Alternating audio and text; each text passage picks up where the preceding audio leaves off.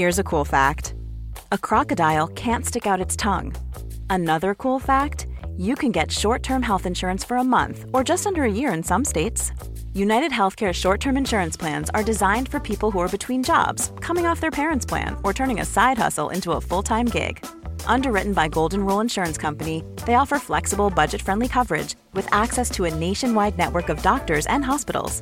Get more cool facts about United Healthcare short term plans at uh1.com. Quality sleep is essential. That's why the Sleep Number Smart Bed is designed for your ever evolving sleep needs. Need a bed that's firmer or softer on either side? Helps you sleep at a comfortable temperature? Sleep Number Smart Beds let you individualize your comfort so you sleep better together. JD Power ranks Sleep Number number 1 in customer satisfaction with mattresses purchased in-store. And now, save 50% on the Sleep Number limited edition Smart Bed for a limited time. For JD Power 2023 award information, visit jdpower.com/awards. Only at a Sleep Number store or sleepnumber.com. Vous êtes entrepreneur, cadre ou dirigeant, retrouvez mon offre d'accompagnement et accédez à ma masterclass sur mon tout nouveau site internet fabiendecosmos.com. Le lien est dans la description de cette vidéo.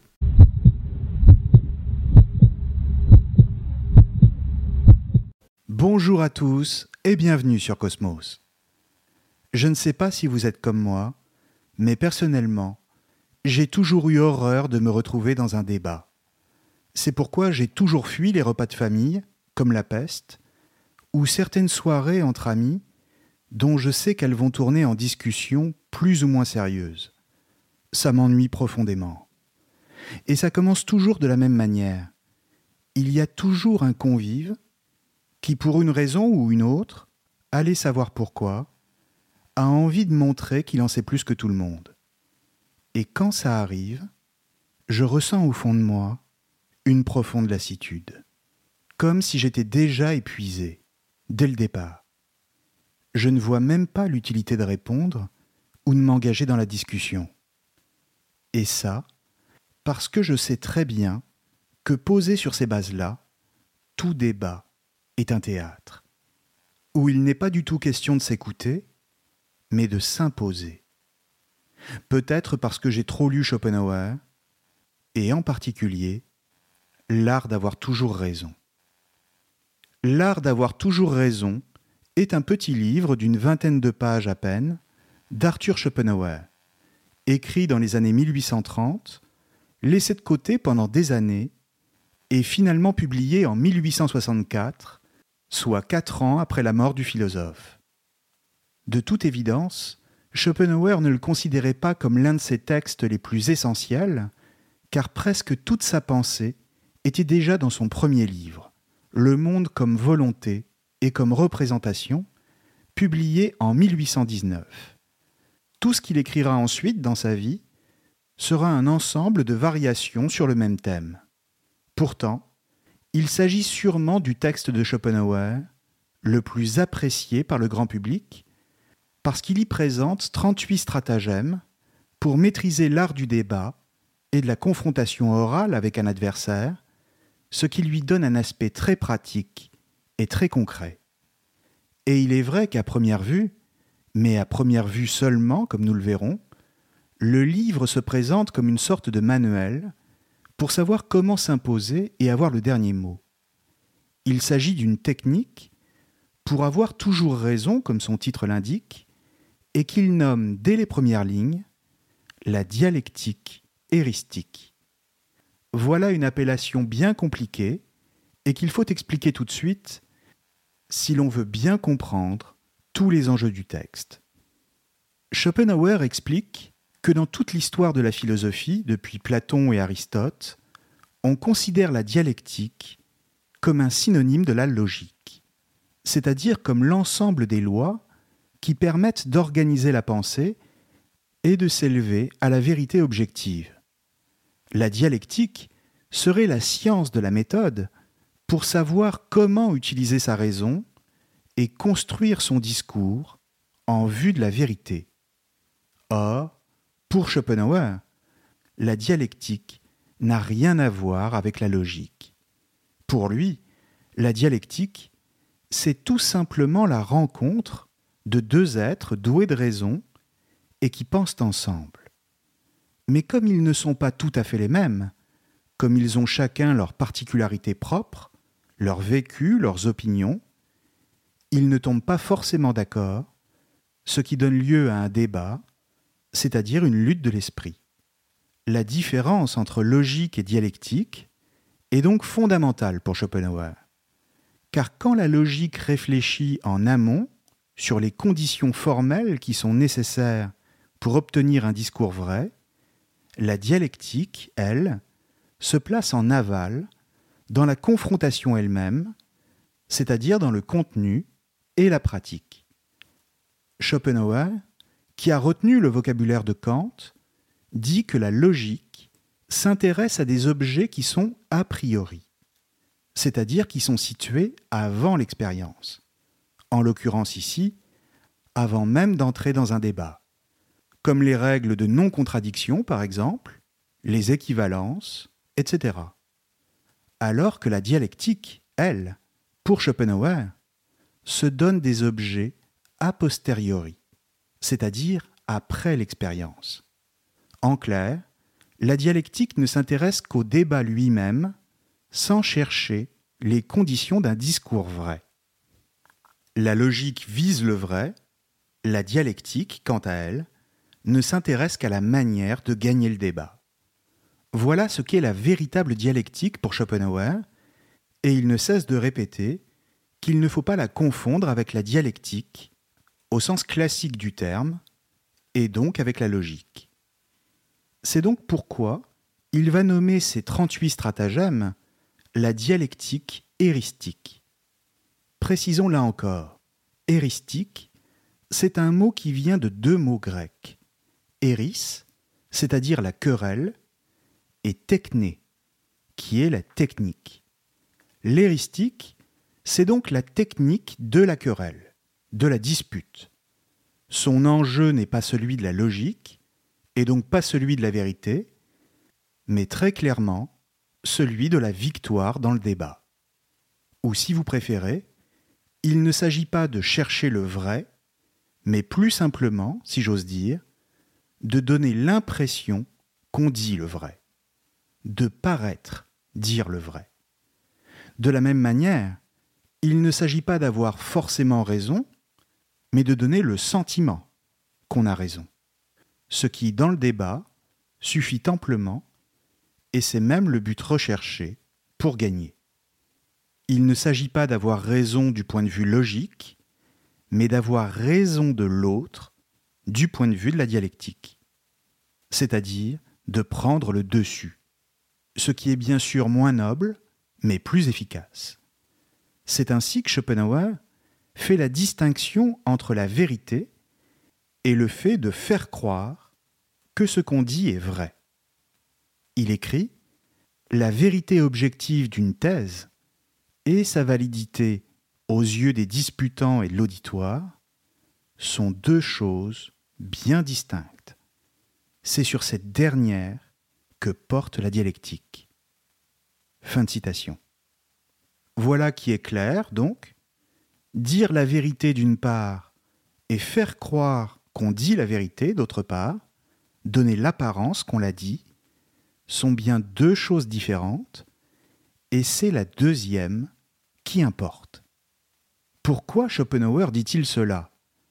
Fait-il preuve d'une forme de machiavélisme appliqué au débat, c'est-à-dire au langage, et selon lequel la fin justifierait tous les moyens? Comprenons bien que répondre à cette question, c'est dévoiler le véritable enjeu de Schopenhauer. Et en effet, son véritable intérêt ne réside pas dans les différentes techniques, les différents stratagèmes qu'il va exposer dans son texte, pris en eux-mêmes, mais dans ce que ces stratagèmes révèlent de l'homme. D'une certaine manière, on pourrait dire que Schopenhauer se livre ici à une forme d'anthropologie au sens large du terme, c'est-à-dire à une étude de l'homme parmi ses semblables, une étude de l'homme en société. Et c'est là ce qui l'intéresse vraiment. l'art de la polémique, les différentes techniques pour remporter la victoire dans le débat, ne sont en ce sens à comprendre que comme les manifestations de quelque chose de beaucoup plus enfoui et qui correspond, selon lui, à la nature profonde du genre humain, c'est-à-dire sa vanité. Schopenhauer part du constat que tous les hommes partagent la même nature. C'est ce qu'il appelle, dès les premières lignes du texte, la nature mauvaise du genre humain. En clair, ils sont tous vaniteux par nature, et en particulier dès qu'il est question de leurs facultés intellectuelles. Ils n'acceptent pas, dit Schopenhauer, que leur raisonnement s'avère faux et celui des autres vrai. Les hommes, d'une manière générale, cherchent spontanément à s'imposer dans les discussions, à triompher dans les controverses, et donc à passer pour celui qui a toujours raison. À partir de là, explique-t-il, le plus simple, pour être sûr d'avoir toujours raison, serait de prendre le temps de réfléchir, voire de se livrer à une étude approfondie d'une question donnée, avant de prendre la parole à son sujet, et donc d'être sûr de la vérité de ce qu'on dit. Cela serait le plus simple, en effet. Et notre vanité serait par là même satisfaite d'avoir travaillé contrairement aux autres, d'avoir bien étudié le sujet dont on parle, et donc d'être légitime. Mais le problème, continue Schopenhauer, c'est que cette vanité s'accompagne, chez tout homme encore une fois, par le goût de la prise de parole immédiate et sans recul, et surtout par une mauvaise foi absolue. Non seulement les hommes n'aiment pas réfléchir avant de parler, car ils considèrent ça comme une perte de temps, mais de plus, ils refusent de l'avouer et soutiennent toujours mordicus qu'ils ont raison. Non seulement ils sont vaniteux, mais de plus, ils sont paresseux et ignorants. Le pire, c'est que même quand ils sont pris en défaut et qu'ils comprennent au cours d'un débat qu'ils ont tort, ils continuent à soutenir leur thèse quitte à faire passer le faux pour du vrai et le vrai pour du faux. Tout simplement parce que le véritable enjeu, c'est leur vanité elle-même, quel que soit le sujet de la discussion. D'ailleurs, il faut préciser ici que, d'une manière générale, quand nous pensons à un débat, c'est tout de suite l'image du débat politique qui nous vient à l'esprit. Pourtant, tout débat n'est pas forcément politique, n'a pas forcément lieu sur un plateau de télévision, et n'oppose pas que des candidats. Il peut très bien se dérouler n'importe où, et opposer n'importe qui. Il peut porter sur nos goûts esthétiques, ce qui est sûrement, dirait Kant, la façon la plus sûre de nous blesser et nous faire sortir de nos gonds. Les opposants peuvent être les membres d'une même famille, ou des amis, qui échangent au moment du repas, le dimanche midi, ou à une terrasse de café. De la même manière, le débat peut opposer les élèves d'une même classe ou les participants d'un même groupe. Il peut même être beaucoup plus grave, comme dans le cadre d'un procès aux assises pour une affaire criminelle. Bref, les sujets et les conditions du débat sont presque inépuisables. Et pourtant, dans tous ces cas, c'est toujours les mêmes procédés qui sont à l'œuvre, les mêmes recettes, c'est-à-dire celles qui reposent sur la vanité humaine, le désir profond de montrer qu'on en sait plus que les autres, et celui, bien sûr, d'avoir toujours raison. Pour Schopenhauer, le fondement de tout débat est toujours là, c'est-à-dire dans la vanité humaine, et c'est pourquoi tout homme pensera toujours spontanément que c'est lui qui a raison et les autres tort, avant même d'entendre leurs arguments et de les écouter jusqu'au bout. Citons Schopenhauer encore une fois. En effet, il est quelque chose d'ancré dans la nature humaine. Si A et B font preuve de pensée commune, dialogue, autrement dit, s'ils se livrent leurs opinions, et que A découvre que l'opinion de B diverge de la sienne sur un même objet, il ne commencera pas par réviser sa pensée pour trouver l'erreur, mais la supposera au contraire dans la pensée adverse. En somme, l'homme veut par nature avoir toujours raison, et le résultat de ce trait de caractère est justement l'objet de la discipline que je nommerai dialectique, ou plutôt dialectique héristique, pour éviter toute confusion. Dans cette optique, on peut la considérer comme la doctrine des procédés dictés à l'homme par sa volonté naturelle d'avoir toujours raison. Fin de citation. Deux remarques s'imposent ici. D'abord, quand Schopenhauer dit que ces procédés sont dictés à l'homme, il veut dire que l'homme les connaît naturellement. Ils lui sont dictés par la nature. Tout individu est pourvu à la fois d'une logique et d'une dialectique naturelle. Tout être humain est donc doué naturellement d'une capacité à chercher la vérité, c'est sa logique naturelle, mais aussi d'une autre capacité, sa dialectique naturelle, qui consiste à trouver spontanément et à utiliser par lui-même les techniques du langage quand il en a besoin face à un adversaire. En ce sens, comprenons bien que pour Schopenhauer lui-même, nous n'avons pas forcément besoin de lire son livre pour connaître les techniques dont il parle. Ces techniques, il est possible que vous les connaissiez déjà, que vous les ayez vous-même trouvées et expérimentées au moment où vous en aviez besoin. Bien sûr, Schopenhauer précise bien que tous les individus n'en ont pas la même maîtrise et que certains seulement y sont naturellement excellents et que d'autres sont naturellement moins habiles dans l'art de la controverse. Il s'agit d'un don bien mal réparti, dit Schopenhauer. Ce don inné reste le meilleur allié qui soit dans un débat, mais trouve toute sa force quand il se conjugue avec la connaissance théorique des procédés et surtout avec beaucoup de pratique pour acquérir de l'expérience et ainsi savoir décoder rapidement les stratégies de ses adversaires afin de mieux les parer. Deuxième remarque, si l'art du débat, pour Schopenhauer, ne consiste pas à chercher la vérité, cela ne signifie pas pour autant qu'il est forcément tourné vers le faux, la duperie, le mensonge. En ce sens, si la dialectique héristique se distingue de la logique, Schopenhauer précise bien qu'elle n'est pas non plus une sophistique.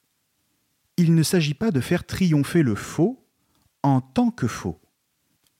C'est pourquoi, explique Schopenhauer, on peut parfaitement soutenir une thèse vraie et utiliser les procédés de la dialectique héristique justement pour mieux servir sa cause et la faire triompher. On défend d'autant mieux sa cause qu'on connaît les stratagèmes de son adversaire, comme je le disais, et que partant, on est mieux armé pour les retourner contre lui. Schopenhauer explique donc qu'en situation de débat, il faut oublier la vérité objective, se mettre à distance par rapport à elle, car ce n'est pas le moment de faire un discours philosophique, mais de se concentrer sur son adversaire pour le désarçonner. Schopenhauer écrit La dialectique n'a donc pas à s'aventurer sur ce terrain. Comprenons celui de la vérité. Pas plus que le maître d'armes ne prend en compte qui des deux duellistes était dans son droit dans la querelle initiale. Toucher, parer, voilà tout ce qui importe. Fin de citation. À partir de là, il faut comprendre que dès qu'on fait sortir le débat de la recherche de la vérité, on l'extrait du même coup de la sphère de la morale. Comme Nietzsche le remarquera plus tard pour les critiquer, tous les philosophes depuis Platon ont toujours accepté comme principe indiscutable que rechercher la vérité, c'était faire le bien.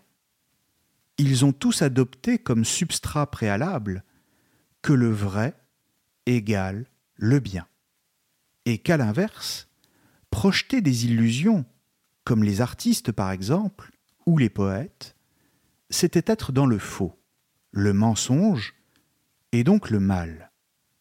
L'idée derrière ça, c'est que tout discours qui ne repose pas sur la logique, mais sur les émotions, est un discours de manipulation, de tromperie et de mensonge.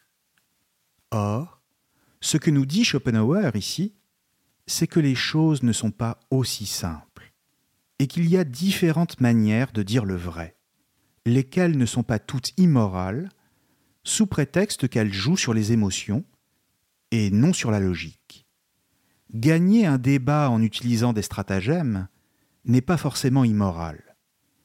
Et le perdre parce que techniquement on n'a pas su défendre son point de vue ne fait pas de nous un homme ou une femme honnête. C'est juste qu'on a perdu. Ce qu'il nous dit, c'est que dans le cadre d'un débat, tous les coups sont permis parce qu'ils ne sont que des techniques pour gagner. Il n'est donc pas question de faire le mal, mais juste de remporter la partie. C'est pourquoi il déploie bon nombre de stratagèmes qui sont souvent d'une efficacité redoutable et qui consistent justement à jouer sur les émotions. Il s'agit de fâcher l'adversaire et de lui faire perdre ses nerfs tout en conservant les siens. C'est le cas par exemple du fameux stratagème numéro 8, qui consiste à provoquer l'autre débatteur en se montrant irrévérencieux à son égard. On peut lui couper la parole, se moquer de lui, ricaner, bref. Hey, I'm Ryan Reynolds. Recently, I asked Mint Mobile's legal team if big wireless companies are allowed to raise prices due to inflation. They said yes. And then when I asked if raising prices technically violates those onerous two-year contracts, they said, "What the f*** are you talking about? You insane Hollywood ass." So to recap, we're cutting the price of Mint Unlimited from $30 a month to just $15 a month. Give it a try at mintmobile.com slash switch. $45 upfront for three months plus taxes and fees. Promoting for new customers for limited time. Unlimited more than 40 gigabytes per month. Slows. Full terms at mintmobile.com. Many of us have those stubborn pounds that seem impossible to lose, no matter how good we eat or how hard we work out. My solution is PlushCare. PlushCare is a leading telehealth provider with doctors who are there for you day and night to partner with you in your weight loss journey. They can prescribe FDA-approved weight loss medications like Wagovi and Zepbound for those who qualify. Plus, they accept most insurance plans. To get started, visit plushcare.com slash weight loss. That's plushcare.com slash weight loss. A lot can happen in three years, like a chatbot may be your new best friend. But what won't change? Needing health insurance. United Healthcare Tri Term Medical Plans, underwritten by Golden Rule Insurance Company, offer flexible, budget friendly coverage that lasts nearly three years in some states. Learn more at uh1.com. Even when we're on a budget, we still deserve nice things. Quince is a place to scoop up stunning high-end goods for 50 to 80% less than similar brands. They have buttery soft cashmere sweaters starting at $50, luxurious Italian leather bags, and so much more. Plus, Quince only works with factories that use safe, ethical, and responsible manufacturing. Get the high-end goods you'll love without the high price tag with Quince. Go to quince.com slash style for free shipping and 365-day returns. Faire monter en pression progressivement. Le stratagème numéro 27 conseille ensuite d'insister sur le point précis qui a brusquement fait perdre son sang-froid à l'adversaire, et de le titiller justement là où il est le plus susceptible. Il ne pourra qu'entrer dans une colère encore plus grande devant votre attitude. On peut aussi citer le stratagème 31, qui consiste à faire preuve d'ironie en déclarant que ce que dit l'autre est tellement intelligent que personne ne le comprend, ce qui permet par l'absurde de se placer soi-même dans la position du vrai bon sens et au passage de faire rire l'auditoire pour s'en faire un allié. Et bien sûr, il y a le stratagème 38, que Schopenhauer appelle d'ailleurs l'ultime stratagème, c'est-à-dire celui à n'utiliser qu'en dernier recours et qu'on appelle aussi l'argument ad personam. Comprenons l'attaque personnelle. Il s'agit de décrédibiliser l'adversaire en se montrant agressif et méprisant, en déclarant que l'autre n'est pas qualifié pour s'exprimer, et cela dans le but de le faire entrer dans un tel état de rage qu'il se disqualifiera lui-même. Et à terme, on l'insulte. Le procédé est bien sûr très dangereux si l'autre garde son calme. Bref, on voit ici que c'est l'émotion qui domine les débats, laquelle trouve appui, comme toujours, sur la vanité. Parvenir à atteindre la vanité de l'autre, à le froisser, c'est en ce sens lui asséner un coup dont il aura du mal à se remettre. Mais pour Schopenhauer, la question est de savoir si une telle attitude est vraiment acceptable et s'il faut y répondre. En clair, devons-nous répondre à l'insulte? Donnons-lui la parole, ici encore. Nous sommes au stratagème 38. Écoutons-le. Je précise d'avance que c'est Schopenhauer lui-même qui cite Hobbes dans le texte que je vais lire, et non pas moi. Si l'on constate que l'adversaire nous est supérieur, et qu'on ne pourra pas avoir raison, on s'en prendra à sa personne, par des attaques grossières et blessantes. L'attaque personnelle consiste à se détourner de l'objet du débat, dès lors que la partie semble perdue, pour s'en prendre à la personne du débatteur. On pourrait nommer ce stratagème argument ad personam. Notre propos se fera alors blessant, hargneux, insultant, grossier. Les facultés de l'esprit passent le relais à celles du corps, à notre côté animal. Cette règle est fort populaire, car à la portée de tous et se trouve ainsi souvent mise à contribution. Reste à savoir quelle parade s'offre à l'autre partie. En effet, en soignant le mal par le mal, le débat ne tarderait guère à tourner au pugilat, au duel ou au procès pour outrage. Toutefois, il serait faux de penser qu'il suffit de ne pas s'adonner à son tour à l'attaque personnelle. En effet, montrer de manière détachée à quelqu'un qui l'a tort que son jugement et sa pensée sont erronés, ainsi que procède toute victoire dialectique, l'accablera plus sûrement que des paroles grossières et blessantes. Pourquoi? Hobbes, dans son texte Du citoyen, affirme Toute volupté de l'esprit, toute bonne humeur, provient de ce qu'on a des gens en comparaison desquels on puisse avoir une haute estime de soi-même.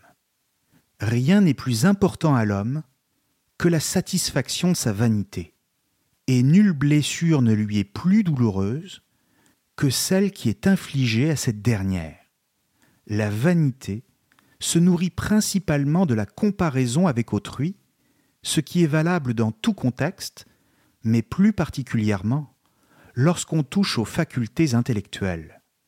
Et le débat est justement le lieu privilégié de leur expression.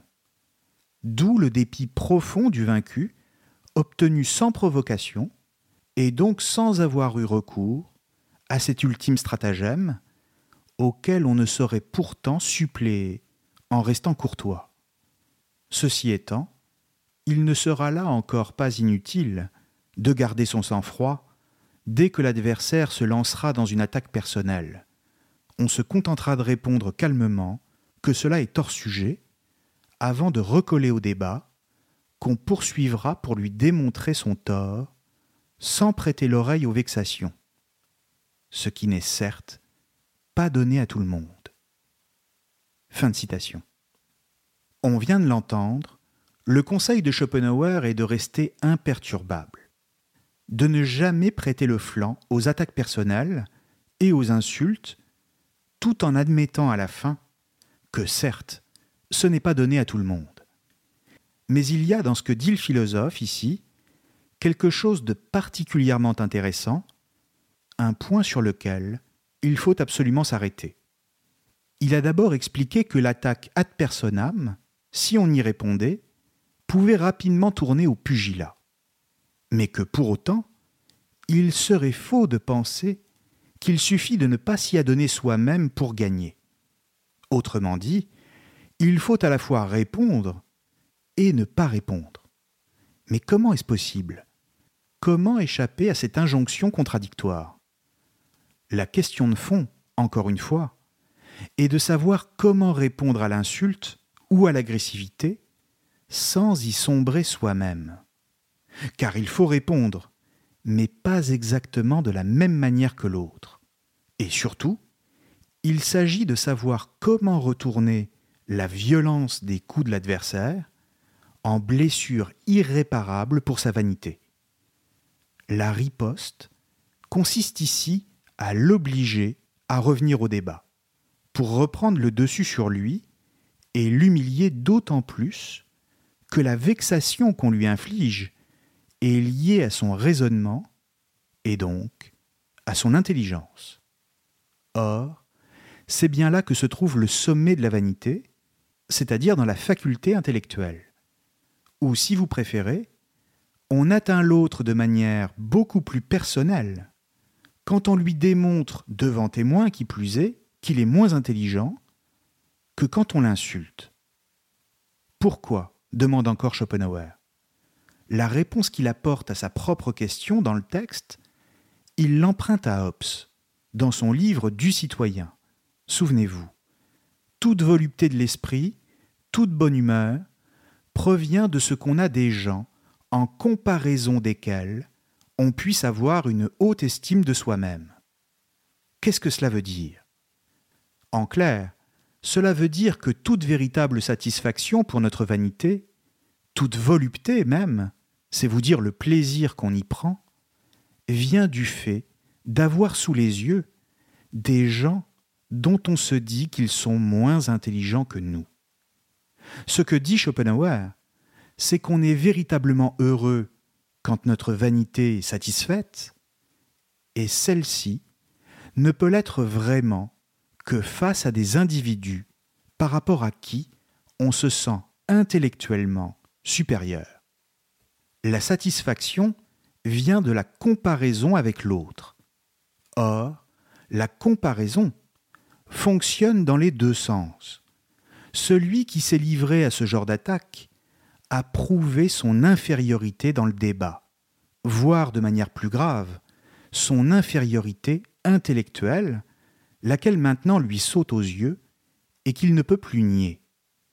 Autant celui qui gagne le débat ressent de la satisfaction en se comparant à l'autre, autant celui qui perd se sent humilié par comparaison avec le vainqueur.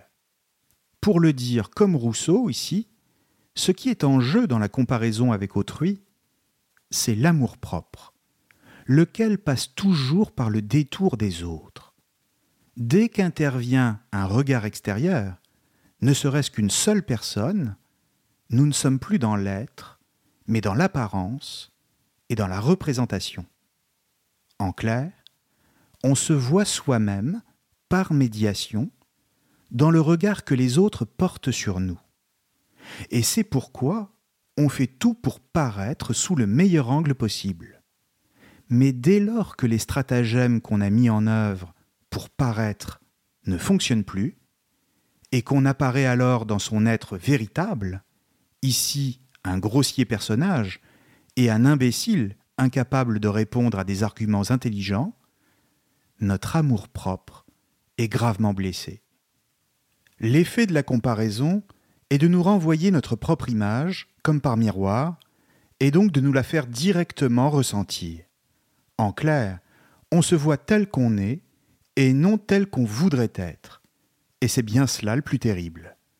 La victoire consiste à renvoyer l'autre à ce qu'il est, c'est-à-dire un médiocre, et c'est pour cette raison que cela fonctionne bien mieux que l'insulte. En ce sens, le débat comporte une dimension de mise en scène de soi-même. C'est un théâtre dont l'enjeu et de ne pas perdre la face. Mais cela implique encore une autre conséquence. La vanité du perdant, ici, est à ce point blessée qu'il perd totalement le contrôle de lui-même. Son intelligence, qui était encore jusque-là son arme principale, est littéralement submergée par sa volonté, thème fondamental chez Schopenhauer. Comprenons bien que l'intelligence est la faculté qui cherche à maîtriser le réel dans le recul et la sérénité de l'esprit. La volonté, au contraire, est tournée vers la satisfaction urgente d'un désir qui se joue dans le corps. Le débatteur nerfs, ne maîtrise plus ses explications, ne parvient plus à gérer son corps et donc ses émotions, comme la colère notamment. Il est comme emporté par une vague qui n'est rien d'autre que son propre instinct au sens animal du terme. Il ne réfléchit plus. Comme le dit Schopenhauer dans le texte que j'ai lu tout à l'heure, les facultés de l'esprit passent le relais à celles du corps, à notre côté L'attaque ad personam, c'est donc le moment où le corps prend la place de l'esprit et où les personnes qui participent au débat, dans leur dimension corporelle, ont tout d'un coup plus d'importance que le sujet du débat lui-même. Mais là encore, sur ce point, posons-nous la question. Pourquoi regardons-nous le débat au moment d'une élection présidentielle, par exemple? Certainement pas parce qu'on veut être au courant du programme des candidats, mais parce que c'est un spectacle, un match entre deux individus dont le véritable enjeu, c'est de voir à quel moment la volonté va prendre le pas, chez l'un ou chez l'autre, sur l'intelligence, et où le match va basculer. On veut assister au spectacle de la vanité, et cela de préférence si les opposants sont intelligents, car on veut voir leurs failles, leurs failles personnelles, et le moment où leur corps va les trahir. C'est ce moment de spontanéité naturelle que l'on guette vraiment lors d'un débat, et c'est ce qui fait peut-être tout son intérêt. La question qui se pose dès lors est de savoir si tout débat qu'il soit politique ou autre, repose toujours sur les mêmes ressorts vanité, mauvaise foi et image de soi. Ne peut-on pas imaginer des débats, pour ainsi dire, honnêtes, et qui seraient au contraire fondés sur la bonne volonté? La plupart du temps, explique Schopenhauer, les adversaires dans un débat commencent par être de bonne foi. Ils sont de bonne foi, ils sont honnêtes, quand ils défendent leur thèse parce qu'ils y croient. Ils pensent sincèrement qu'ils ont raison.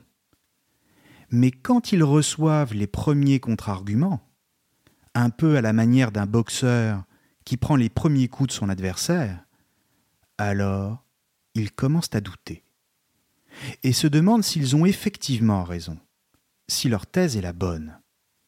Or, continue Schopenhauer, c'est précisément à ce moment-là que le débat commence vraiment.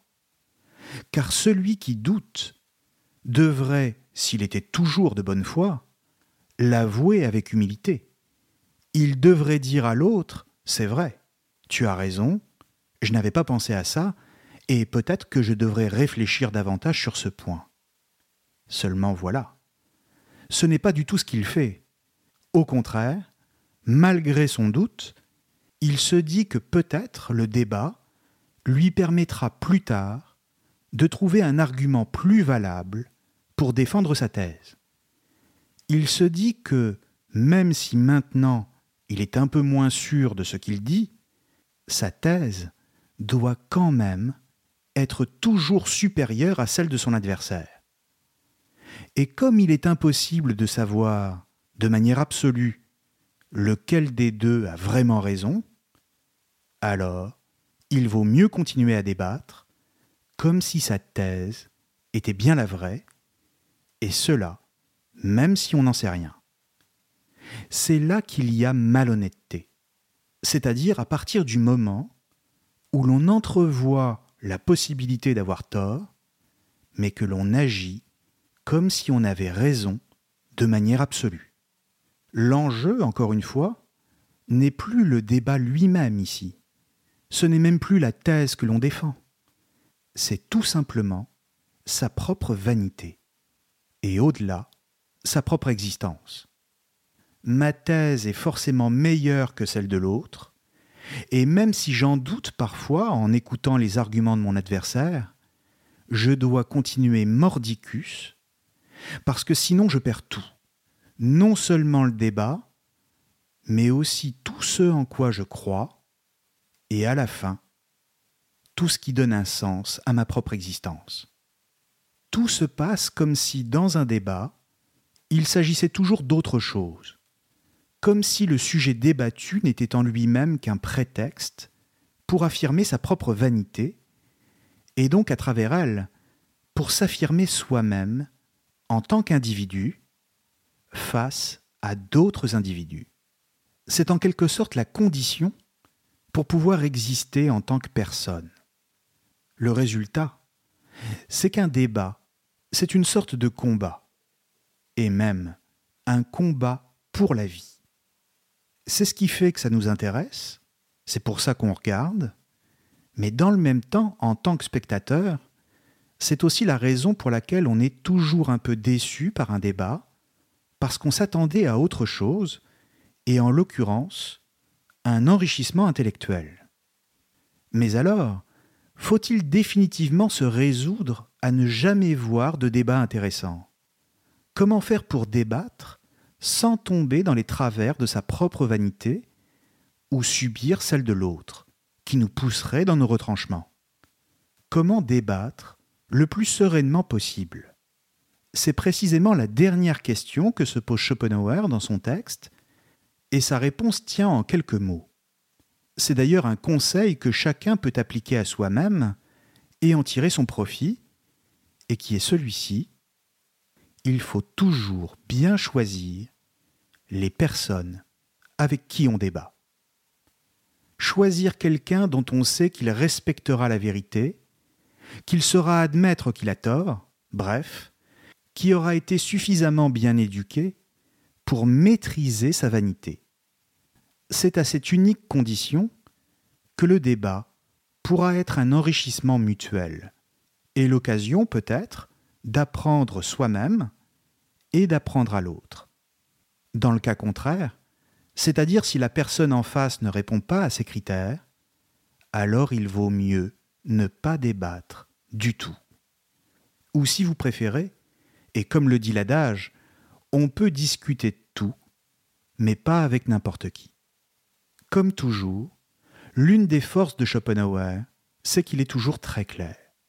Laissons-le conclure cette émission, donc, pour préciser lui-même, mieux que je ne saurais le faire, cette idée, et même ce conseil pratique, comme je le disais. Nous sommes toujours au stratagème numéro 38, à la toute fin du texte. Il dit C'est pourquoi la seule parade sûre est de ne pas débattre avec le premier venu, mais uniquement avec des gens que l'on connaît et dont on sait qu'ils ont assez d'entendement pour ne pas débiter trop d'âneries et se voir infliger une défaite cuisante, qu'ils feront appel à la raison et non à des citations, qu'ils sauront entendre un argument rationnel et y souscrire, et pour finir, qu'ils respectent la vérité, qu'ils prennent plaisir à entendre un argument fondé, même de la bouche de l'adversaire, et qu'ils auront assez d'honnêteté intellectuelle pour reconnaître avoir tort si la vérité est dans l'autre camp. Il s'ensuit que sur cent personnes, une seule, et encore, mérite qu'on débatte avec elle.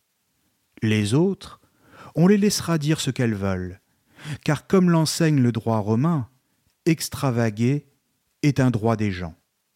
La friction intellectuelle qu'est le débat crée les conditions d'un profit mutuel aux esprits qu'ils confrontent, leur permettant de rectifier leurs propres pensées et d'ouvrir des perspectives nouvelles. Mais les deux débatteurs doivent être au même niveau, culturellement et intellectuellement. Si l'un des deux manque d'érudition, certaines choses lui échapperont. Et si son raisonnement n'est pas à la hauteur, le dépit le poussera à la mauvaise foi et à l'artifice, ou bien à la grossièreté. Merci à tous et à très bientôt sur Cosmos.